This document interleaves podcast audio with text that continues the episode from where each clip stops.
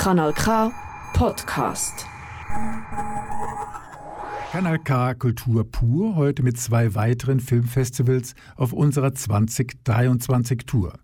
Das Dokumentarfilmfestival in Nyon und das Horrorfilmfestival in Bruck stehen heute auf dem Programm. Am Mischpult für die nächsten 60 Minuten Michael Berger. Wir werden es heute noch öfters in der Sendung hören, den Kinos in der Schweiz geht es nicht so gut. Eine Möglichkeit, sich über Wasser zu halten, sind spezielle Filmevents und bei der Fülle des Angebotes an Neuerscheinungen haben Filmemacherinnen und Filmemacher oft nur die Chance, ihr Werk an einem Filmfestival zu zeigen. Zum Vision du Réel in Nyon hören wir Interviews mit der künstlerischen Leiterin Emily Bouget, der Filmemacherin Nathalie Berger sowie mit dem Regisseur und Umweltaktivisten Mathieu Ries sowie viele Informationen zu den besten Dokumentarfilmen, die in Nyon in den verschiedenen Wettbewerbskategorien gelaufen sind. Im zweiten Teil der Sendung wechseln wir dann das Genre. Horrorfilme und Verwandte stehen beim Bruckgor auf dem Programm. Michel Frutiger und Stefan Filati geben uns einen Einblick in die Welt des Schreckens und ich berichte euch über meine blutigsten Begegnungen beim Festival in Bruck. Starten wir also mit der 54. Ausgabe des Vision du Réel. Jedes Jahr treffen sich Filmbegeisterte und Profis aus der Filmindustrie, um die aktuellsten Dokumentarfilme zu schauen. Nyon am Genfersee bzw. Lac Léman ist für mich schon alleine eine Reise wert. Dieses Jahr war es zwischendurch nicht so frühlingshaft und so war man froh, sich in einen der sieben Vorführungssäle zurückziehen zu können. Weit über 150 Filme waren zu sehen und die verschiedenen Preise in den Kategorien nationale bzw. internationale Lang-, mittellange und Kurzfilme vergaben insgesamt neun Jurys. Ich habe die künstlerische Leiterin des Festivals, Emily Bouget, gefragt, wie das Festival mit der großen Auswahl an Filmen zurechtkommt. Es gibt 3000 Einschreibungen bei Vision du Réel. Äh, das heißt, wir müssen ganz stark filtern tatsächlich, weil am Ende sind das ungefähr 120 neue Filme aus diesen 3000. Es gibt eine Gruppe von fünf Leuten, die diese Filme so sichten und dann machen wir eine Shortlist auf, äh, aus 700 Titeln und daraus machen wir die Auswahl. Da verbringen wir sehr viel Zeit zusammen, sichten zusammen, diskutieren, äh, bis wir zu einem Programm kommen. Äh, thematisch äh, arbeiten wir nicht. Wir suchen wirklich Filme, die wir einfach am stärksten finden. Es gibt also keinen roten Faden, aber hat es irgendein Thema, das dieses Jahr besonders heraussticht? Mehrere Themen könnte ich nennen, die kommen auch zum Teil äh, immer wieder, wie zum Beispiel Migration, Konflikte, Familiengeschichte und so weiter. Dieses Jahr gibt es zum Beispiel auch so Identitätsthemen wie äh, Transidentität für Filme. Also es, es entwickelt sich ein bisschen und manche Themen kommen immer wieder. Aber wir machen nicht die Auswahl nach den Themen, sondern die Themen kommen danach. Sehen Sie zu, dass auch äh, deutschsprachige Filme oder Filme aus der Deutschschweiz bevorzugt werden oder ist das dann mehr oder weniger Zufall, ob die dann in NIO gezeigt werden? Naja, also ich glaube, weil es einfach mehr Leute in der deutschen Schweiz gibt, äh, gibt es theoretisch mehr Möglichkeiten, dass es mehr Filme gibt. Tatsächlich ist es wie für den Rest, wir wählen immer die Filme aus, die wir am stärksten finden oder die irgendwie am meisten Sinn machen mit, den, mit den anderen, die schon äh, ausgewählt worden sind. Dieses Jahr gibt gibt es äh, mehrere Filme aus der deutschen Schweiz und ich freue mich äh, besonders natürlich, weil es ist für mich spannend, dass wir diese Rolle spielen äh, für die ganze Schweiz einfach. Dass es keinen Rüstigraben gibt, sondern wirklich eine enge Verbindung zu der deutschen Schweiz. Viele Dokumentarfilme finden an sich, wenn überhaupt, im Fernsehen statt und nicht im Kino. Wie sehen Sie die Chancen, dass äh, Filme im Kino gezeigt werden? Ja, also es gibt unterschiedliche Themen. Äh, äh TV ist äh, auch, äh, also in der Schweiz eigentlich immer noch super, aber trotzdem würde ich sagen, dass die meisten Filme, die wir zeigen, außerhalb von der Schweiz, also in internationale Produktionen, haben wenig mit TV zu tun. Kinos in Parallele haben tatsächlich eine schwierige Zeit. Wir wollen das, das auch verteidigen, das, das, diese Erfahrung des Kinosaal, weil wenn man kennt die Statistiken von wie viele Mal pro Jahr die Leute ins Kino gehen, äh, weiß man, es gibt wenige Chancen, dass, und, äh, dass, dass sie das machen. Und es gibt auch Chancen, dass man vergisst, wie das ist, als eine Erfahrung. Ich glaube, man muss für die Kinos äh, kämpfen allgemein und nicht nur Dokumentarfilme, sondern alle Filme, äh, dass sie in Kino kommen, weil ich glaube, man ver vergisst einfach diese, diese, diese äh, Gewohnheit, ins Kino zu gehen. Wie viel Fiktion darf, soll es im Dokumentarfilm geben? Was ist erlaubt im Dokumentarfilm? Ich würde nicht mal das Wort erlaubt äh, benutzen, glaube ich. ich. Und ich finde es äh, schwierig, zu, eine, eine Grenze zu stellen. Ich glaube, für uns ist die Idee der, der, der Filme, des Filme, der, der, der Filme, den, den wir zeigen, die Idee ist, es wird sowieso immer von einem Autor, Autorin getragen, ganz stark. Und deswegen äh, geht, also ist es irgendwie so von sich an sich mit einer sehr starken Subjektivität verbunden. Wenn man mit dieser Idee arbeitet, kann man sehr viel machen, weil wenn ich zum Beispiel einen Film über meine Familie machen will, aber tatsächlich kann ich das nicht zeigen, was ich zeigen möchte. Und ich werde irgendwie mit einer Fiktionsszene das zeigen, weil äh, es ist einfach nicht passiert, ist es für mich, für mich eigentlich total okay, weil die Idee ist wirklich, dass man den Sicht von jemandem teilt und äh, es gibt untere Mittel, um das zu machen. Und wo genau die Grenze liegt, ist nicht so wichtig für mich. Wie wichtig sind dann die Preise, die auch vergeben werden? In Locarno oder in Berlin hat es irgendwie fast 30 Preise. Wie sieht das in Nio aus? Wir haben auch viele Preise, äh, zwei pro Sektion. Es ist auf einer Seite äh, Geld. Ich glaube, es ist gut, dass Leute Geld bekommen, weil tatsächlich sind das oft Leute, die mit einer sehr kleinen Ökonomie arbeiten und das Geld ist natürlich gut. Andererseits ist es natürlich eine, eine Sichtbarkeit mehr. Das ist die Möglichkeit, einfach noch mehr Aufmerksamkeit zu bekommen und das ist natürlich das, was fast am wichtigsten ist, glaube ich. Wie sieht das Festival aus in fünf Jahren? Was sind so Ihre Ziele? Gibt es Ziele? Inhaltlich oder organisatorisch Ihre persönlichen Ziele für die nächsten fünf Jahre? Es ist schwierig zu sagen, weil es haben sich so viele Sachen passiert in den fünf Jahren. Ich habe das Gefühl, wir sind wirklich ein bisschen am Stabilisieren, weil mit dem Covid und äh, wir haben sehr, sehr, sehr viele Sachen geändert. Ich, also ich persönlich möchte, dass es einfach immer mehr Publikum gibt. Und ich glaube, in diesen Zeit, wo Kinosäle eine schwierige Zeit haben, ist es eigentlich das, was für mich am meisten wichtig ist, dass wir, wie gesagt, kämpfen, um sicherzustellen, Leute gehen in die Kinos, erinnern sich, es ist eigentlich super, in den Kinos zu gehen. Es ist einfach eine Erfahrung, die äh, ganz anders ist, als auf seinem Sofa äh, zu sitzen und, und Film auf seinen alten Fernseher zu, zu sehen. Deswegen, glaube ich, ist das das, was uns am meisten beschäftigen wird. Und dafür muss man einfach den Festival als Fest, als Event, als Gäste, als Essen, als Partys, als alles Mögliche. Man muss wirklich ein Event äh, schaffen und wir arbeiten auf beide äh, äh, Seiten. Auf einer Seite sicherzustellen, dass wir künstlerisch einfach sehr viel verlangen und äh, etwas bauen, was sinnvoll ist. Und auf der anderen Seite das in einem Rahmen zu, zu tun, wo es einfach Spaß macht und wo man einfach eine gute Zeit hat. Emily Boucher ist künstlerische Leiterin des Vision de Réel in Nyon. Die Anstrengungen, das deutsch-schweizer Publikum nach Nyon zu locken, sind durchaus spürbar. Aber ist von Vorteil, wenn man mit Französischkenntnissen nach Nyon reist. Ein großer Teil der Filme ist aus dem französischen Sprachraum oder halt französisch untertitelt. Ich persönlich habe mich durch die englischen Untertitel durchgekämpft. Bei den Diskussionen nach den Filmen war für mich dann oft Endstation, dort lief alles auf Französisch. Ein Film, der mir dieses Jahr besonders aufgefallen ist und außerhalb der Konkurrenz startete, ist Deep Rising. Es geht um Tiefseemining, also um Abbau von Erzen in großer Tiefe. Dort gibt es Tiefseeknollen aus Mangan, Nickel, Kobalt und Kupfer, die geborgen werden sollen, ohne Rücksicht auf die außerordentliche Vielfalt des Lebens in der Tiefe. Speziell im stillen Ozean südlich von Hawaii haben die großen Industriestaaten bereits ihre Abbaugebiete abgesteckt. Der Filmemacher Mathieu Ries ist in Nyon aufgewachsen und hat lange Zeit in Quebec, Kanada studiert und gearbeitet. Nun lebt er auf Bali. Ich habe Mathieu Ries gefragt, warum er im Film nicht klarer Stellung bezieht und den Abbau in der Tiefsee an den Pranger stellt. As a filmmaker, is documentary filmmaker, is easy to do a hard-eating film that will just show uh, the miner, uh, the bad guy, the miner, uh, the evil, you know, the miner, uh, the people we need to stop. But then I thought, you know, it's more important to have a debate to understand what the issues are and you know talk about it. And as a consumer, we consume goods every day. Für Mathieu Ries tragen wir als Konsumenten eine Mitschuld an der Misere, indem wir unbedingt Handys und Elektroautos kaufen wollen.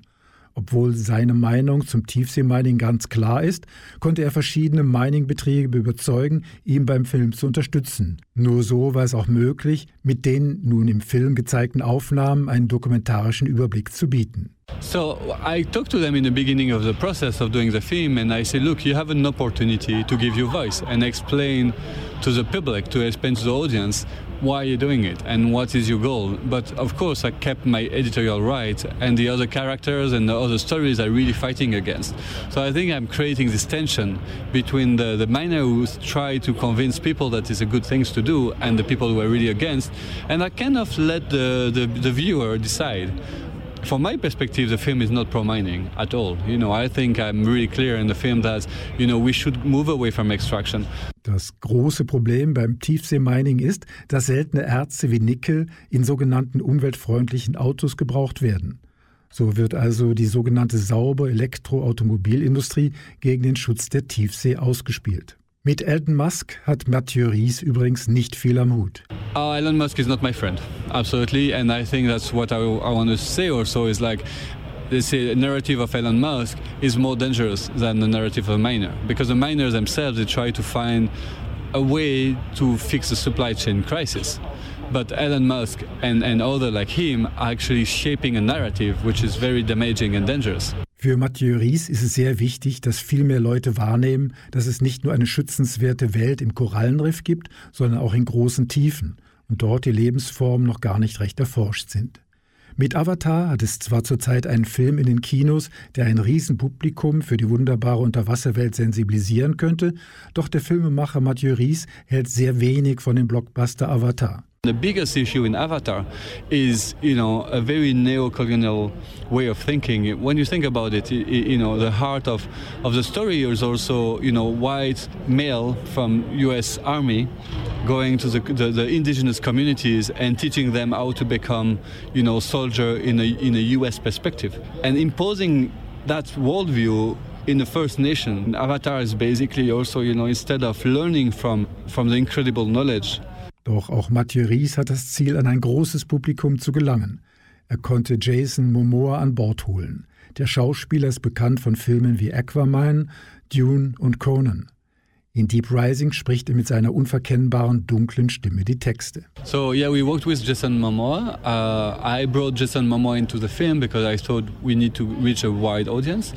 And Jason Momoa is very well known for a few of his roles, but you know the, the most important one linked to the Rising is obviously Aquaman, which is a very, you know, well-known superhero film uh, from DC Comics, Warner Bros.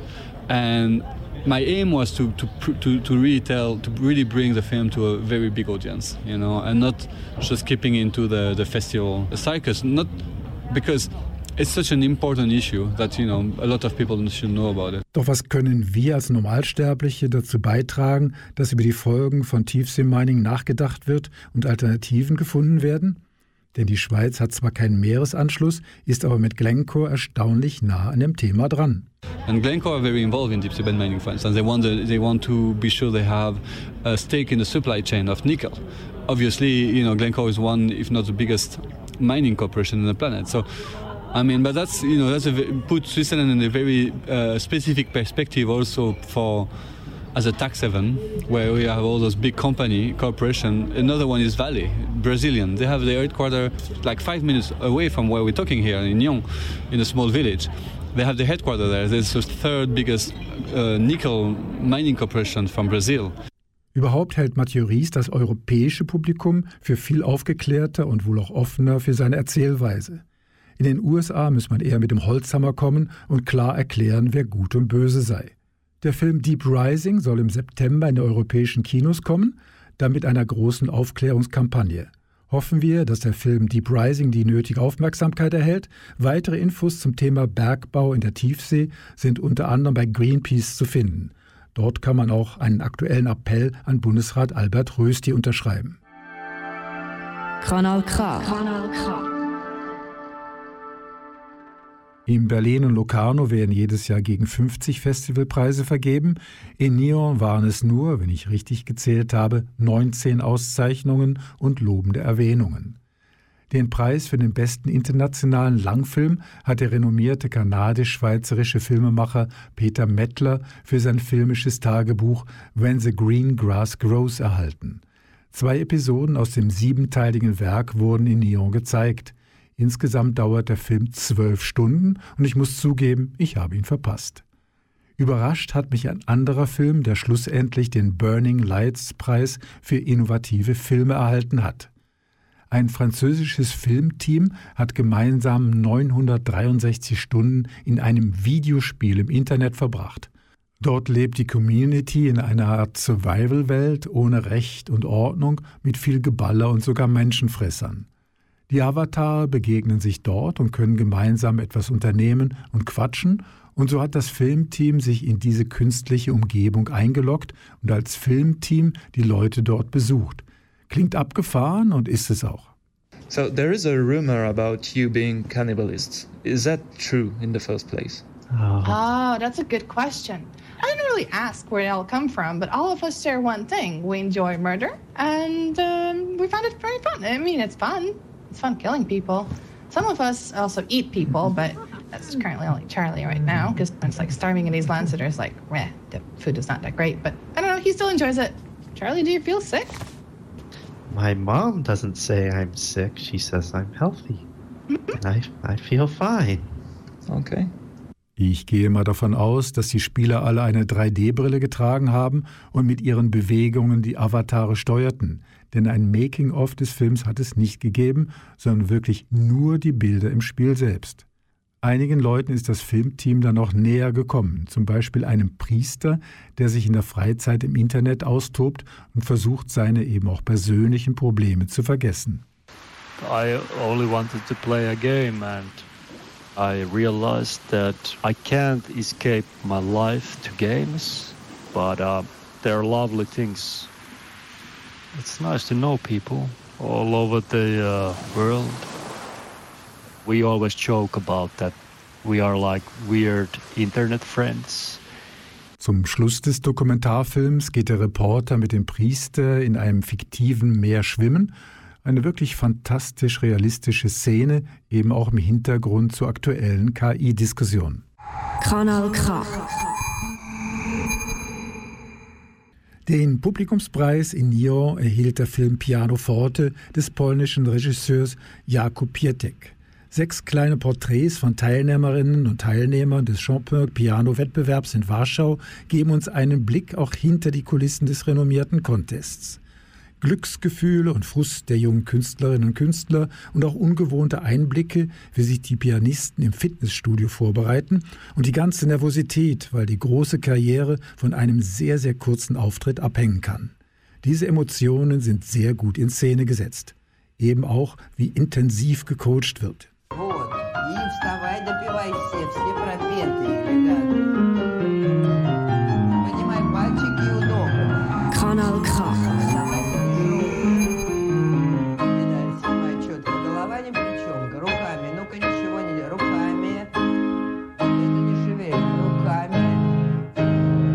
Eine junge Pianistin verzweifelt fast, weil sie sich nicht für den richtigen Flügel entscheiden kann. Auf dem einen ist sie gewohnt zu spielen, aber der andere klingt viel besser aber mit dem hat sie wiederum Probleme. Besonders kam im Kino eine Szene mit einer Katze an. Wie sollte es auch anders sein? Die Katze will von einem Teller naschen und der Pianist versucht das Büsi zunächst Piano und damit viel Fortissimo zu vertreiben.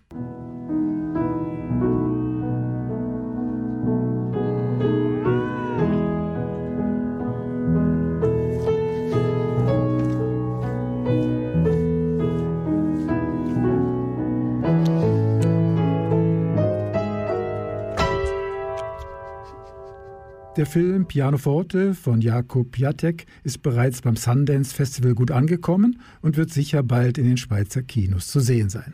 Kanal K Kultur pur zur 54. Ausgabe des Dokumentarfilmfestivals Vision du Réel in Nyon. Kommen wir nun zu einem Beitrag von Anita Huber. Kaminfeuer flackert, Porzellanhunde stehen neben der Eingangstüre der schmucken Vorstadtveranda, überdacht vom blauen Himmel mit Schäfchenwolken. Doch ist das alles echt? Das fragt sich die 90-jährige Florence und sie fragt auch die Filmemacherin Nathalie Berger, die einen Dokumentarfilm über Chagrin Valley, ein Heim für Demenzkranke in den USA macht. Wieso befasst sich die 30-jährige Filmemacherin mit diesem Thema und diesem Ort? Ich bin auf dieses Thema gekommen, weil meine Großmutter Demenz hatte und ich habe Demenzheimer oder Demenzdorfer entdeckt. Und ich bin auf das Ort gestoßen über einen Artikel, wo von dem Ort erzählt, äh, wo wirklich innerhalb von einem Gebäude ist. Und das heißt, dass die Leute das Gefühl haben, sie sind draußen, wenn sie im Gang sind, weil wenn man aufschaut, sieht man Wolken, man sieht äh, sonnigen Tag und sie gehen fast nie raus. Und das hat mich beeindruckt, das hat mich zu danken gebracht. Was heißt das, wenn man Leute einschließt? Ist das eigentlich gut? Klar sieht es schöner aus als äh, ein Spital mit weißen Wänden, aber ist das jetzt Zukunft von Alterspflege. Also und eben in diesem Ort Chagrin Valley funktioniert das? Ja, also das ist eine schwierige Frage äh, und ich habe den Film auch nicht gemacht zum beurteilen, aber zum zeigen. Ob das funktioniert oder nicht, ist, ist eine gute Frage. Ich glaube, für gewisse Leute funktioniert es im Sinne von, sie laufen um in dem Dorf, das innerhalb von einer Halle ist und denken, sie sind wirklich in einem Dorf und sie fühlen sich wohl. Es gibt andere, die dort sind, die merken, dass etwas nicht stimmt, dass es künstlich ist. Dann funktioniert es weniger gut. Was unterscheidet denn die Einrichtungen, die sie in der Schweiz normalerweise hat, von dem, wo du eben in den USA angetroffen hast? Ich glaube, eines der grössten Fragen, in der, wenn, wenn es um Demenzkranke geht, ist, ob man lügen sollte, ob man die Leiden der Leute weniger äh, stark machen Ich habe mit ganz vielen Ärzten über das geredet. Jede Person ist anders, es gibt keine richtige Antwort. Wenn jemand fragt über seinen Mann oder der gestorben ist, sagt man, es tut mir leid, aber dein Mann ist gestorben und die Person muss wieder neu alles erleben. Oder sagt man einfach, ah, oh, ist einkaufen gegangen. Und in Amerika ist es genau das, was sie machen. Sie sagen, nein, dein, dein Mann ist einkaufen gegangen, er kommt wieder zurück und innerhalb von einer halben Stunde ist das weg. Also im Film kommen nicht nur die Einwohnerinnen und Einwohner vor, die dort leben, sondern auch die Leute, die sie betreuen. Haben die eine spezielle Ausbildung? Sie haben eine Ausbildung, die, ich glaube, eine Woche lang ist. Es ist nicht viel. Ganz viele machen das, weil sie die Leidenschaft haben, um ältere Leute zu betreuen. Also sie können auch mehr verdienen als andere Jobs mit dem. Nicht viel. Sie bekommen 13 Dollar pro Stunde. Das ist überhaupt nicht viel. Aber innerhalb von, von sechs Tagen können sie Pfleger sein. Und das heißt nicht, dass sie Medizin geben, also sie pflegen wirklich. Das heißt, sie tun duschen, aufs WC gehen, schauen, dass sie alles haben, was sie brauchen und ja. Also ein Porträt von einer Pflegerin hat mich recht beeindruckt. Sie hat erzählt, dass sie sei Coiffeuse war, aber jetzt mit dem Job, wo sie die Nachtschicht macht, können sie den Tag durch bei den Kindern sein und dann holt sie noch ihre Mutter und kocht und macht alles Mögliche. Dann habe ich mich gefragt, ja, wann schläft sie, wenn sie jetzt Nacht arbeitet? Also etwas, was mich äh, sehr beeindruckt hat, als ich dort angekommen bin zum ersten Mal, ist, dass ich gemerkt habe, dass die, die dort wohnen, sind vor allem weiße Leute und die Pflegerinnen sind, also vor allem Pflegerinnen, sind schwarze Frauen. Das hat mich wahnsinnig schockiert und zur gleichen Zeit hat, hat, hat mich das nicht so schockiert. Im Sinne von, das ist immer noch die Realität in Amerika. Was war dein beeindruckendste Erlebnis, das du diesen Film gemacht hast? Auf einer Seite habe ich gemerkt, dass die demenzerkrankten Leute sie haben, sie haben Fantasien, sie haben Sachen, die sie jeden Tag erleben, die ich nicht erlebt habe, die Leute, die nicht Demenz haben, erleben. Aber zur gleichen Zeit haben die Betreuerinnen auch sehr viele Träume und Fantasien, was Zukunft könnte sein, wie ihr Leben und ihr Zuhause gestaltet werden. Und ich glaube, das ist irgendwie das, was mir am meisten gefreut hat in diesem Film. Die zwei Realitäten, die zusammenkommen und die zusammen wohnen und sie lachen zusammen. Und es ist nicht nur schön, aber es gibt schöne Momente und sie teilen auch die Fantasiewelt miteinander. Das war Nathalie Berger im Gespräch mit Anita Huber. Die junge Regisseurin hat in ihrem Dokumentarfilm Chagrin Valley ein liebevolles Porträt der Demenzkranken und ihrer Pflegerinnen und Pfleger erstellt. Dafür hat ihr Film in Neo den nationalen Wettbewerb gewonnen. Gratulation. Mir sind beim diesjährigen Vision du Réel drei Filme besonders aufgefallen. Es geht um eine Hausrenovation, Telefonzellen und um eine Sängerin aus New Mexico. Starten wir mit dem Film Les Maisons. Zu sehen bekommen wir eine 40-minütige langsame Kamerafahrt über eine Baustelle eines Hauses im Val Jour. Wir sehen speziell das Obergeschoss und den Estrich in allen Einzelheiten, eine unfertige Holzkonstruktion, Rohre, Kabelstränge, Dämmmaterial, Werkzeug, alles etwas chaotisch, aber an sich unspektakulär. Auf der Tonspur erfahren wir tagebuchartig von Sophia, dass der Umbau des Hauses bereits sieben Jahre dauert. Sie hat mit ihrem Mann Tarek das alte, etwas heruntergekommene Anwesen einem Verwandten abkaufen können, weil ihr Plan viel zu erhalten und alles sanft zu renovieren überzeugte. Doch Tarek wirft scheinbar mehrere Male seine ursprüngliche Idee über den Haufen und so ziehen sie nicht bereits ein paar Wochen später ein, sondern höhlen das Haus vollkommen aus und beginnen die Umbauarbeiten immer wieder neu. Inzwischen sind schon drei Kinder auf die Welt gekommen, aber eben nicht in dem Haus. Die Kombination der unkonventionellen Kamerafahrt über die Baustelle und die selbstkritischen Texte sowie die für Außenstehende aberwitzige Story ist wirklich gelungen und hat auch von der Jury eine lobende Erwähnung erhalten. Ebenfalls sehr außergewöhnlich ist die Langzeit-Doku von Florian Devin, die im nationalen Wettbewerb lief. Die Filmemacherin sammelt französische Telefonzellen, aber als Foto, und sie hat bereits mehrere Tausende davon. Da nun die Telefonkabinen auch in Frankreich aussterben, hat Florian Devin die allerletzten Telefonhäuschen in Szene gesetzt. Lange recherchierte sie, um herauszufinden, wo es überhaupt noch welche gibt und hat einige bei der Demontage und beim Abtransport gefilmt. Entstanden ist eine Art Roadmovie, ein etwas wehmütiger Abschied auf die gute alte Zeit mit Hinweisen auf die Problematik der Digitalisierung und das Leben der Franzosen unter Macron in den Randgebieten Frankreichs. Aber auch sehr optimistische Szenen hat es im Film, zum Beispiel wenn von jungen Leuten in einer Performance eine alte Telefonzelle zu neuem Leben erweckt wird. Unbedingt sehen Allo la France von Florian Devin. Ebenfalls etwas deprimierend blusig, aber doch mit aufmunternden Szenen ist der Film über die Sängerin Cathy Lord. Sie ist 30 Jahre alt und hatte in der Jugend Broadway-Ambitionen. Nun ist sie auf dem Weg von New York nach Kalifornien bereits seit einigen Jahren in der Nähe von Santa Fe hängen geblieben. In einer kleinen Kulturkneipe bedient sie und steht ab und zu selbst auf der Bühne. Hobbymäßig moderiert sie Musiksendungen im Gemeinschaftsradio von Madrid, New Mexico und stellt dort auch ihre eigenen Songs vor. Ein äußerst sympathischer Dokufilm mit der französisch-kanadischen Filmemacherin Justine Arbonnier über Karriere, Hoffnung und Enttäuschung. Der Tipp für das Programmkino in eurer Nähe.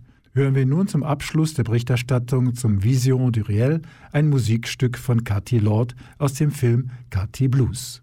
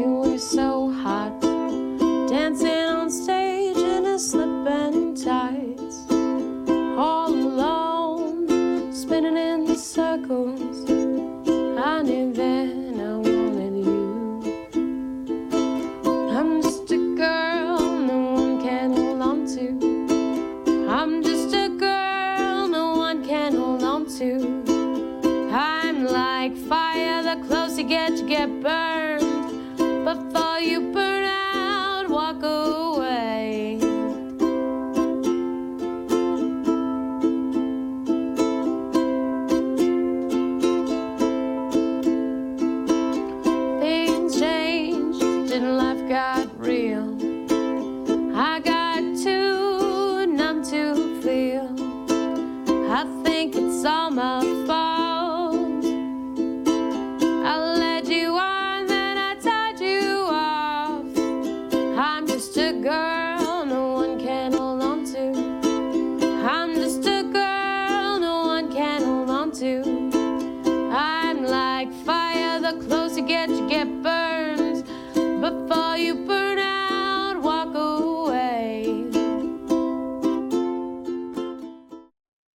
Halbzeit bei Kanal K Kultur pur. Wechseln wir vom Dokumentarfilmfestival Vision du zum Bruck Gore. Vier Tage lang trafen sich in Bruck die ganz harten der Splatter-Movie-Szene. Im Odeon und im Excelsior in Bruck waren knapp 50 Filme zu sehen. Klassiker wie Delikatessen, übrigens einer meiner Lieblingsfilme, den ich immer wieder sehen kann. Der düstere, aber doch humorvolle französische Film spielt in einer Art Endzeit in einem Haus, wo großer Hunger herrscht und der ansässige Metzger spezialisiert darauf ist, Fleisch zu besorgen, von wem und woher auch immer. Wenn dieser Film mal wieder im TV läuft, unbedingt einschalten. Nur für starke Nerven war der Klassiker von Paolo Pasolini 120 Tage von Sodom.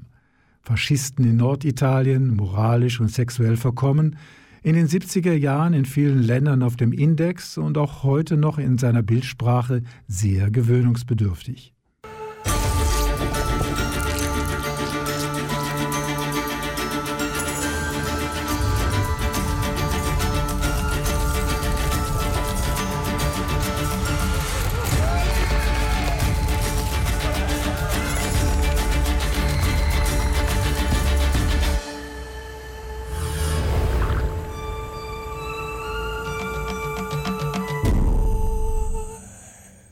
Die Organisatorinnen und Organisatoren des Bruckgor waren monatelang mit den Vorbereitungen des Festivals beschäftigt und haben für das Wochenende viel Herzblut investiert. Und das alles natürlich nur für den Spaß. Ein großes Kompliment auch von meiner Seite. Kopf des Festivals ist Michel Frutiger, der sein PR-Know-how einbringt und unter anderem für die witzigen Programmtexte beim Festival verantwortlich ist. Ich habe äh, einige Filme gesehen jetzt bei dem Festival, habe wirklich ganz tolle Filme gesehen, aber auch Schrott, muss ich ganz ehrlich sagen. Wie habt ihr die Auswahl hinbekommen? äh, äh, besonders der Schrott ist wahrscheinlich auf meinem Mist gewachsen. stehe einfach auf das. Nein, ähm, wir haben wirklich darauf geschaut, dass es möglichst halt äh, so, alle Genres vom Horror abdeckt. Also dass natürlich auf der einen Seite probierst zwei, drei möglichst kaltvolle Filme haben, wo, wo vor allem auch ein bisschen aus dem Horror-Genre rauskommen, weil wir auch ein bisschen breiter werden. Und auf der anderen Seite haben wir aber gefunden, wir müssen einfach zwei, drei Trash-Perlen haben, wie sie halt im Buch stehen. Killer. Was ist das Besondere am Trash? Weil einige Leute stehen ja voll auf diese C-Movies. Was soll ich sagen? Ich glaube einfach der Charme, dass, äh, dass Leute irgendwie sich austoben, ohne sich müssen irgendwelche äh, äh, Auflagen zu halten und ihren schlechten Humor ausleben können. ich bin auch nicht immer gleich begeistert, aber es gibt Momente, wo es tatsächlich funktioniert. Was sind für dich Horrorfilme? Bis wohin äh, gehen die und dann werden sie langsam geschmacklos oder dass es dann nicht mehr gut ist? Für mich persönlich ist es so, dass mich Horrorfilme immer noch unterhalten müssen. Ich will, wie bei fast jedem Film, eigentlich, wo ich im Kino schaue, wo die unterhalten werden und auch Freude habe beim Schauen. Und dort ist bei mir die Grenze wirklich, wenn es nur noch absolut stumpfsinnige Folterei und Perversion ist, dann bin ich nicht mehr begeistert. Wir haben ein, zwei Filme gehabt, dieses Jahr auch, wo ich finde, haben ein Grenzen austestet, was das angeht. Sie sagen, das hat eine Fanbase, die wirklich harte Gangart im Horror, aber es ist jetzt nicht unbedingt das, was ich am meisten zelebriere.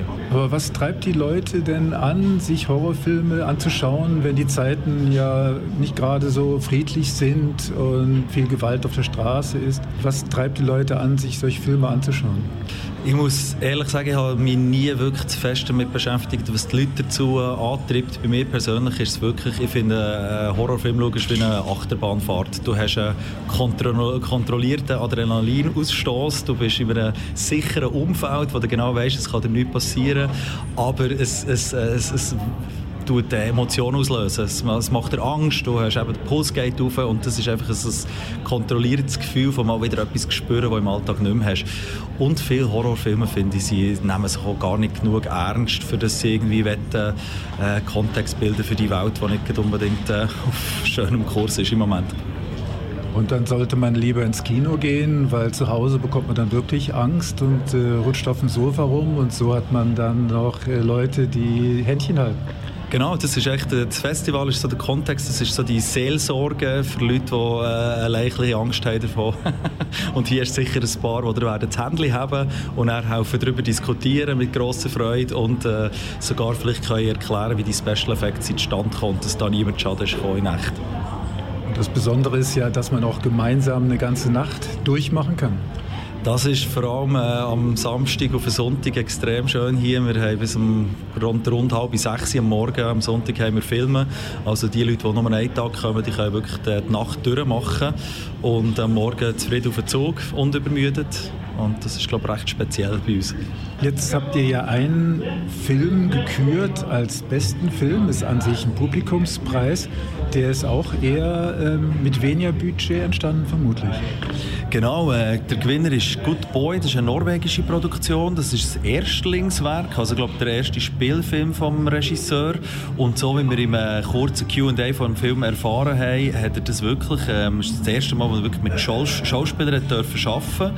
Vorher sind wir Kolleginnen und Kollegen irgendwie am Werk gewesen. und äh, die haben das mit relativ wenig Budget, keine Zahlen genannt, aber es ist wirklich eine Low-Budget-Produktion, aber sehr eine clevere Idee und äh, die von mir aus gesehen auch sehr, sehr gut umgesetzt und das Publikum hat dem doch, ich glaube 7,2 oder so im Durchschnitt gegeben von 10 Punkten, also wirklich sehr, sehr gute Bewertung. Ist das äh, wichtig für die Filmemacher, dass sie bei Festivals dabei sind und dann auch die Chance haben zu gewinnen? Ja, ich glaube, es ist schon. Ähm, hat schon eine relativ grosse Wichtigkeit noch, auch gerade bei Festivalfilmen, die halt wirklich ähm, dort auch Bekanntheit erlangen.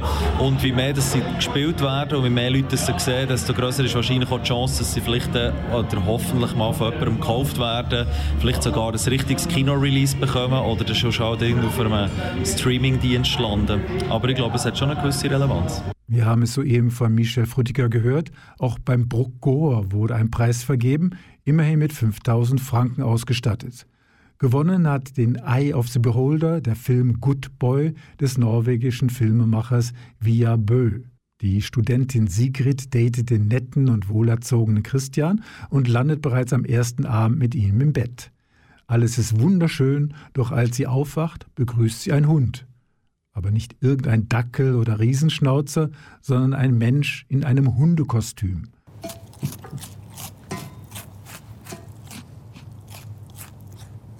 Skal vi ikke spise? Uh, um, jeg er ikke så sulten. Hva er greia med han der? Hva mener du? Hvem er det? Du sa du bodde alene. Å ja, det er Frank. Hunden min. Uh, du, jeg, uh, jeg glemte at det var noe jeg skulle rekke. Sigrid ist entsetzt und will die frische Verbindung gleich wieder lösen, doch es stellt sich heraus, dass Christian ein sehr, sehr vermögender Mann ist und somit eine interessante Partie wäre, und so lässt sich Ingrid für ein paar Tage in ein abgelegenes Ferienhaus einladen. Und Frank, der Hund, kommt natürlich auch mit.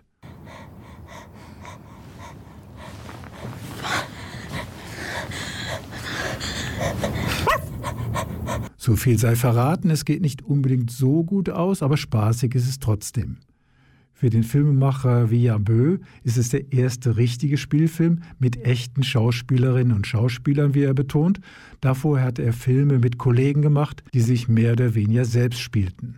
This is actually the first time I worked with uh, real actors, you could say, not to talk badly about the other people, but they were my my friends were in my previous film.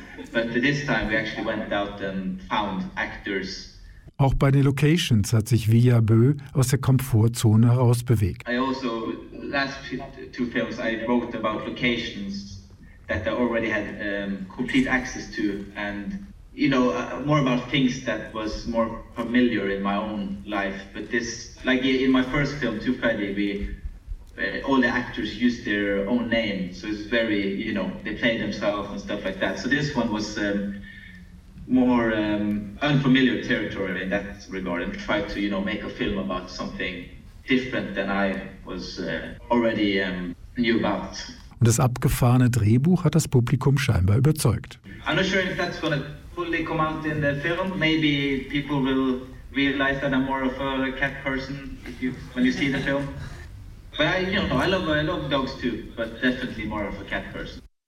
In Bruck habe ich Patrick getroffen und mit ihm über das Neuenburger Fantastic Film Festival NIF gesprochen.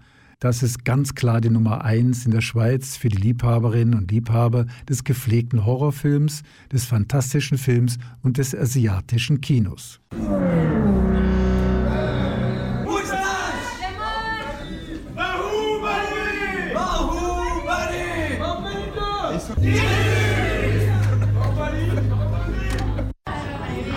Patrick, du bist jetzt hier in Bruck beim Gore Festival.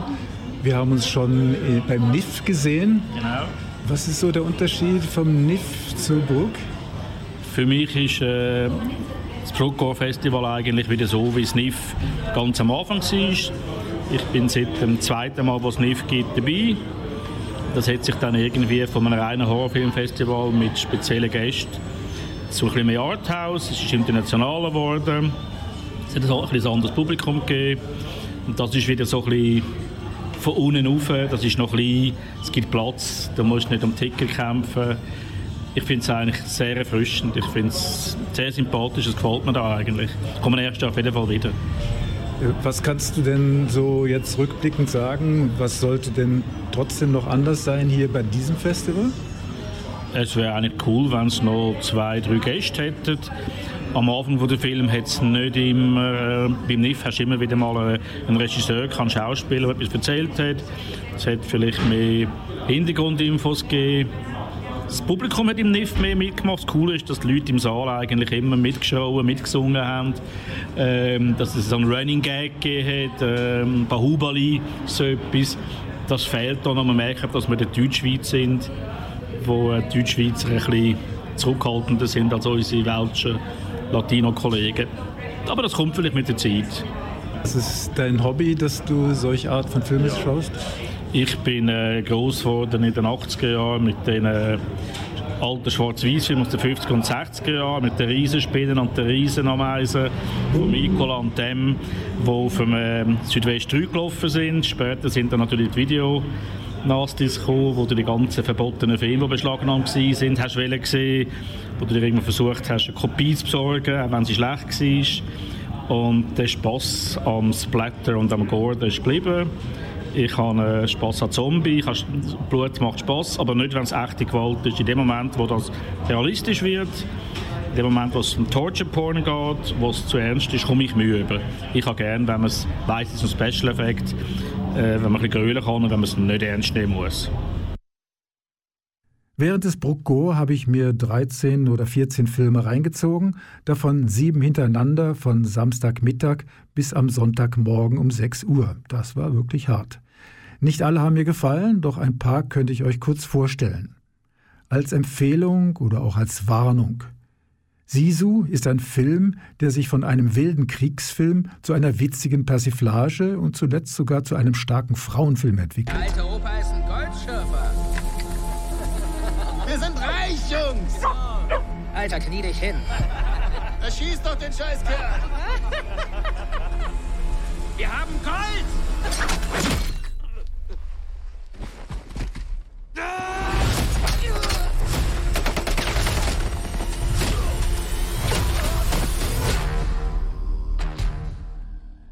Finnland in den letzten Tagen des Zweiten Weltkrieges. Der grummelige Goldgräber Atami gerät in einen Hinterhalt der Nazis und weiß sich aber zu wehren.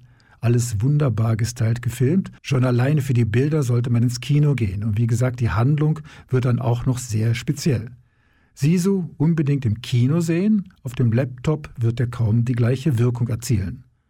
Weniger begeistert war ich von Pick Killer, der Schweinefarmer Willi vergewaltigt oder killt über Jahre hinweg junge Frauen, meist Prostituierte. Der Film ist wirklich grusig, erst recht, wenn man bedenkt, dass er auf einer wahren Geschichte beruht. Hello and welcome to the Bregori Film Festival screening of Pig Killer. You must forgive my appearance. I tangled with a pig earlier today and didn't go so well. But I hope you enjoy the movie. I'm looking forward to seeing your reaction. We're very happy to have Pig Killer at the Brugori Film Festival of horror. I hope the movie doesn't ruin your evening. Go out and have a BLT after the screening. That's it from here. Enjoy.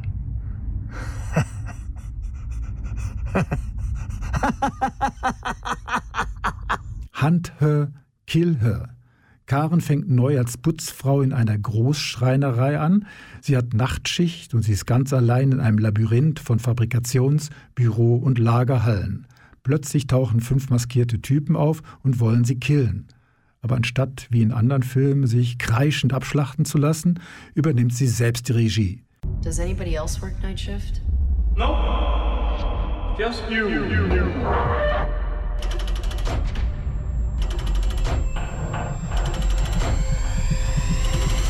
She's stuck in here. Let's find her.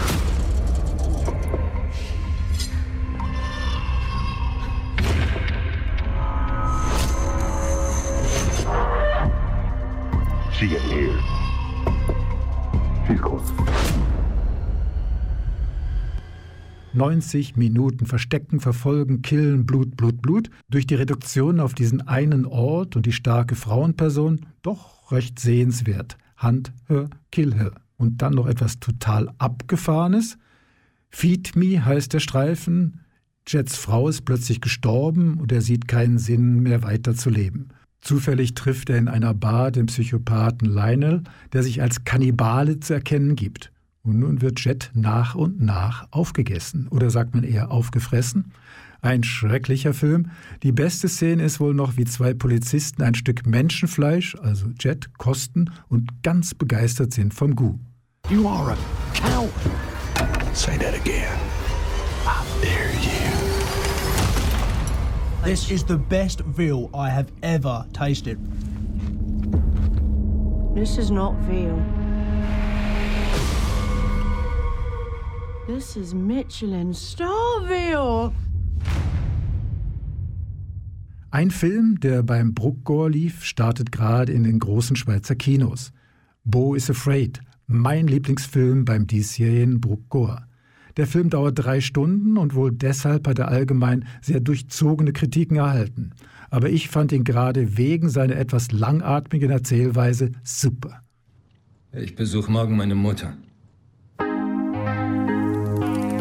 Hallo Mörchen, ich bin's Mom. Ich wollte dir nur sagen, ich freue mich morgen wirklich so, so sehr auf dich. Du bist mein Engelchen und ich hab dich sehr lieb. Okay, ich hab dich lieb. Okay, bis dann, mein Schatz. Ich hab dich lieb. Bist du schon am Flughafen? Ich bin unterwegs, nur ich. Das ist nicht sicher, oder? Was meinst du, soll ich tun? Du triffst sicher die richtige Entscheidung, mein Schatz. Bo ist Mitte 40 und lebt in einem abgefuckten Quartier in New York. Dort ist Endzeitstimmung angesagt. Bo hat Angstzustände und das ganze unsichere Umfeld seines Wohnkomplexes lässt ihn völlig ausflippen. Eigentlich sollte er seine Mutter besuchen. Er verpasst den Flieger und findet sich bei einem Ehepaar wieder, das ihn zwangsweise adoptieren will. Dann geht der Trip weiter in einen Wald mit Aussteigern, die ihm per Theatervorführung sein verkorkstes Leben vorführen, und dann findet er doch noch den Weg zu seiner Mutter, die inzwischen verstorben ist, oder eben nicht. Wieso hast du mich belogen? Willst du jetzt die Wahrheit wissen? Ja!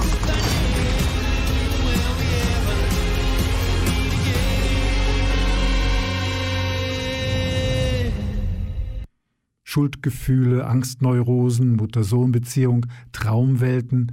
Mich hat der Film auch in Teilen etwas an Terry Gilliams Film Brasil erinnert, weil man nie ganz sicher ist, was ist Wirklichkeit und was Einbildung. Meine Meinung, Bo is Afraid unbedingt im Kino schauen, natürlich in der Originalversion und sich von der Seelenstriptease-Odyssee und den Ideen von Regisseur Ari Auster berauschen lassen. Ein Film, der nicht so recht zum Bruck-Gore passen will, hat Stefan Filati, der Programmverantwortliche des Brucker Dokumentarfilmfestivals, ins Programm geschmuggelt. Eigentlich ist es ein Dokumentarfilm über den englischen Hobbyfilmer und Bauern Charles Carson, der in den 80er Jahren auf VHS lustige Videos vom Farmleben gedreht hat. Schlechte Bildqualität, irrwitziger englischer Humor, Hühner, die im Haus rumlaufen, Pferde, die Hüte klauen, eine Katzenbeerdigung, selbstgebastelte Skelette, die auf Traktoren und Rasenmäher rumfahren, alles sehr selbstgestrickt und schräg und deshalb so authentisch.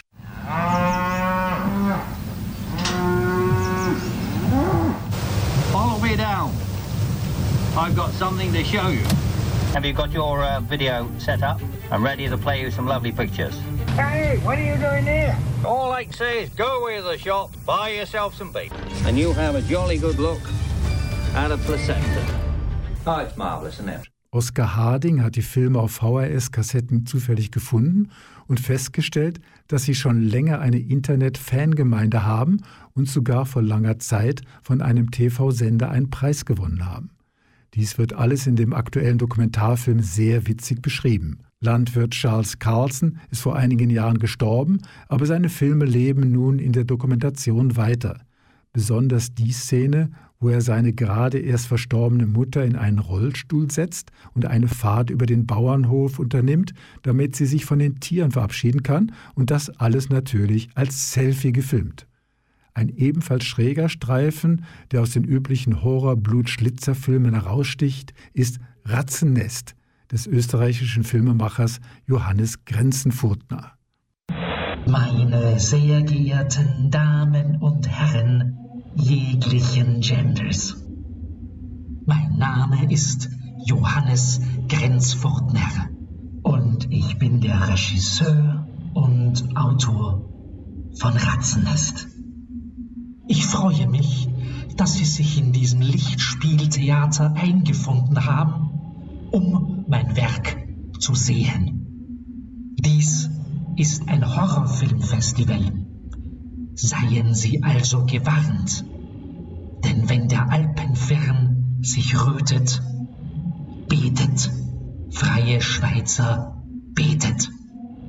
Eure fromme Seele ahnt Gott im hehren Vaterland. Gott, den Herrn im hehren Vaterland. Wer nicht aufgestanden ist, sofort abführen. Danke. 90 Minuten Landschaft in Niederösterreich. Keine Personen, sondern schön hergerichtete Häuser oder auch Bruchbuden, viele Wegkreuze, Kirchen, Kapellen, Bächli, Katzen und anderes Viehzeug, lustige Wegweiser und eine Höhle. Genau, alles eher zum Einschlafen schön, wenn da nicht die außergewöhnliche Tonspur wäre. Eine Moderatorin sitzt scheinbar in einem kalifornischen Tonstudio und interviewt live den Filmemacher und seine Crew für die Kommentarspur, dem Begleitton des sonst stummen Films. Die Filmemacher beziehen sich auf die schönen und weniger schönen Filmschnipsel, die man im Kino sieht, und dann kommen sie auf den Dreißigjährigen Krieg zu sprechen, der genau in dieser Landschaft in Niederösterreich viele Tote gefordert hat wobei sich einige Verfolgte in die im Film gezeigte Höhle retten konnten. Und nun kippt die Tonspur plötzlich. Einige Protagonisten im Tonstudio verkörpern Personen aus dieser Zeit, eben des Dreißigjährigen Krieges, sagen Gedichte auf und man kommt langsam nicht mehr draus, wer ist wer und warum und überhaupt. Weil ja die Bilder weiterlaufen und nur die Kommentarspur aus dem Ruder läuft. Und das Ganze auch noch auf Englisch. Ratzennest empfohlen eher nur für Audiofetischisten, die halbwegs der englischen Sprache mächtig sind.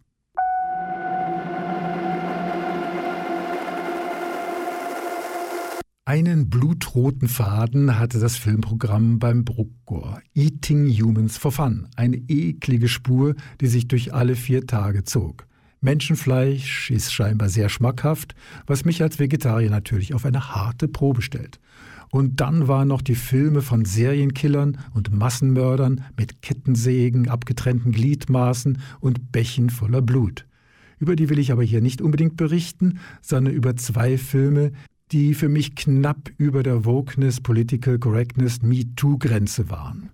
The Green Info spielt im Dschungel von Peru, Dort wollen junge Studentinnen und Studenten für eine Umwelt- und Menschenrechtsorganisation demonstrieren und sich an Bagger von internationalen Konzernen ketten, welche die unberührte Gegend und die dort lebenden Naturvölker platt machen wollen. Soweit, so gut.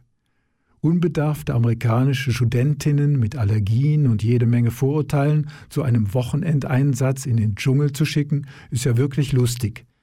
Dass die dann aber von einem Menschenfresserstamm niedergemetzelt werden und die überlebenden Frauen auch noch rituell beschnitten werden sollen?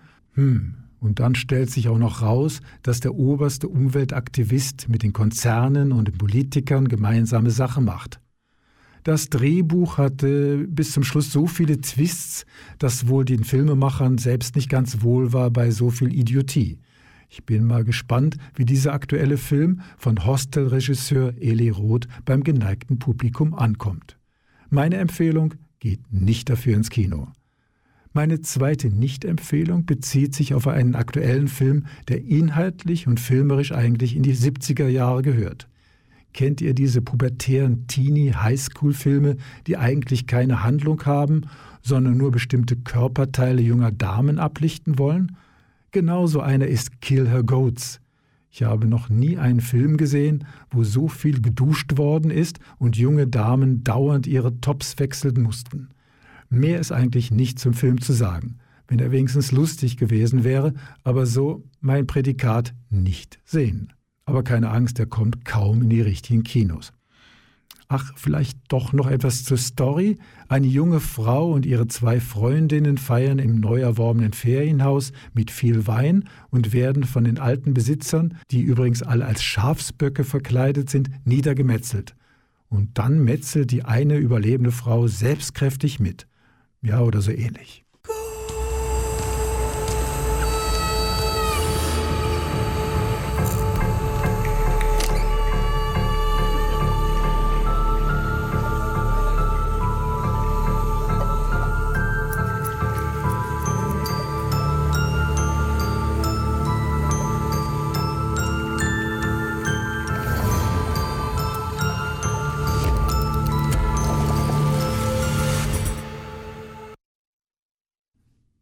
Das waren 60 intensive Minuten zum Thema Film mit den beiden Filmfestivals Vision du Réel und Bruck Gore. Beide Festivals finden natürlich auch nächstes Jahr im April wieder statt. Schon jetzt dick im Kalender anstreichen. Das Dokumentarfilmfestival in Nyon kann man ja mit einem Ausflug in die Weinberge oder an den See kombinieren und beim Festivalzentrum ist sowieso immer etwas los. Nach dem Filmmarathon lässt es sich gut bis spät in die Nacht hinein mit anderen Filmbegeisterten Open Air abhängen.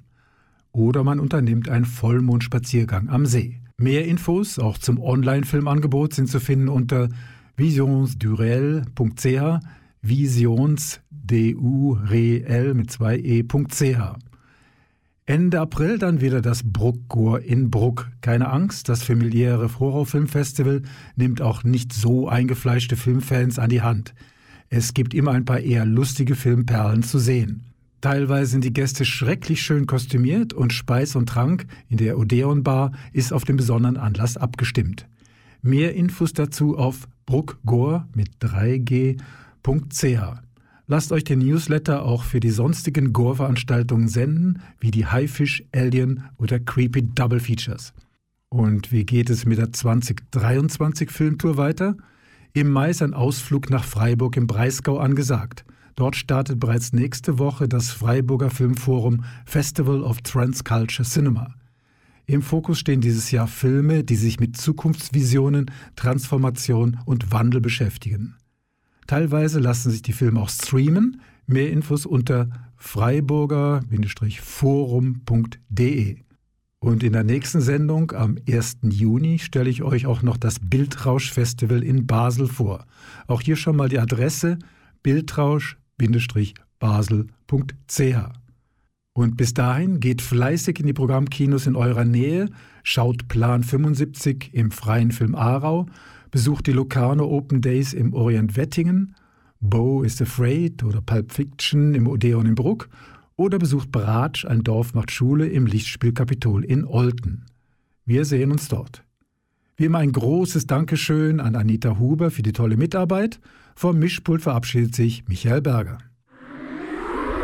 Das ist ein Kanal K Podcast Jederzeit zum Nachhören auf kanalk.ch oder auf deinem Podcast App.